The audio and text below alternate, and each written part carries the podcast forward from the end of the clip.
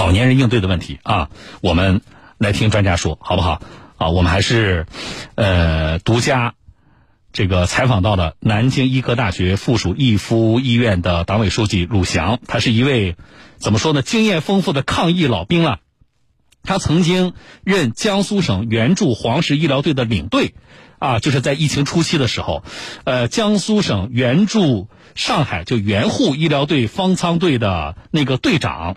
啊，江苏省援藏抗疫医疗队的方舱队的队长，啊，所以是抗疫老兵嘛。那么我们来听一听他对于老年群体个人防护的一些建议。鲁翔表示，调整优化疫情防控措施后，个人防护一点也不能松懈。面对新冠，我们要做到能晚则晚，能不感染就不感染。对于老年人和体质较弱的人群而言，防护显得尤为重要。尽量不出门。需要买菜，需要送什么东西，我们年轻人来干。如果出门，一定戴口罩。最重要、最重要一点，你不熟悉的人、不了解的人，尽量不要见。现阶段，大部分新冠病毒感染者可以考虑居家治疗。对于轻症的老年人，可以进行线上就诊；重症的话，需要到医院进行治疗。年纪大的人、身体不好的人、高烧持续不退的人、不吃不喝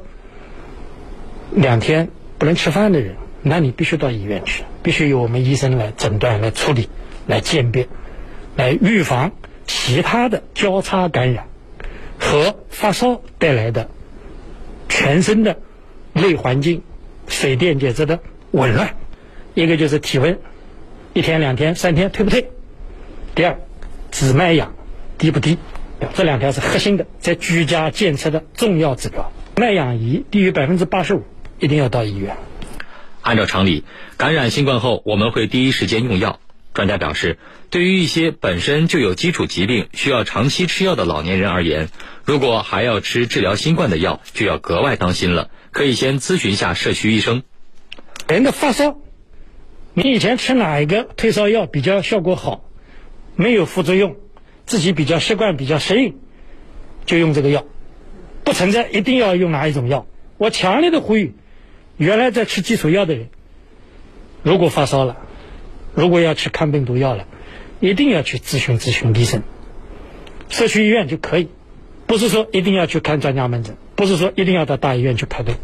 专家还提醒广大老年人，如果自身有一些基础疾病，还是要本着注重健康监测的原则，如果基础疾病有明显的恶化，也不要害怕去医院，抓紧时间去治疗，以免严重影响身体健康。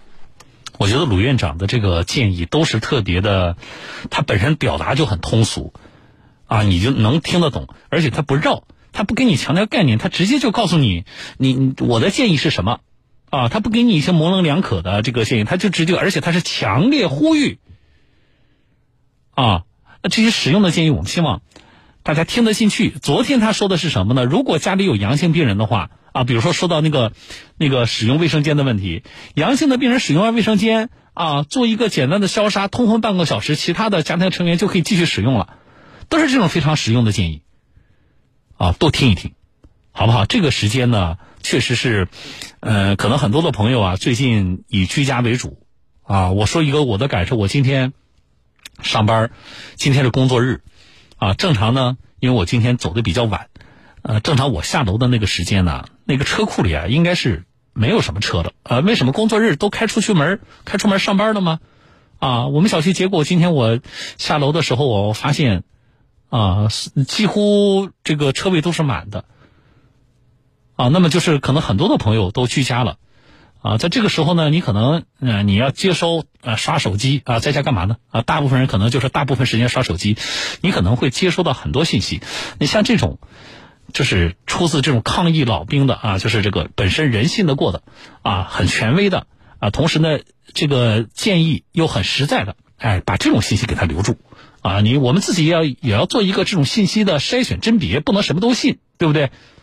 啊，好了，来，我是主持人小东，进广告，稍后回来啊。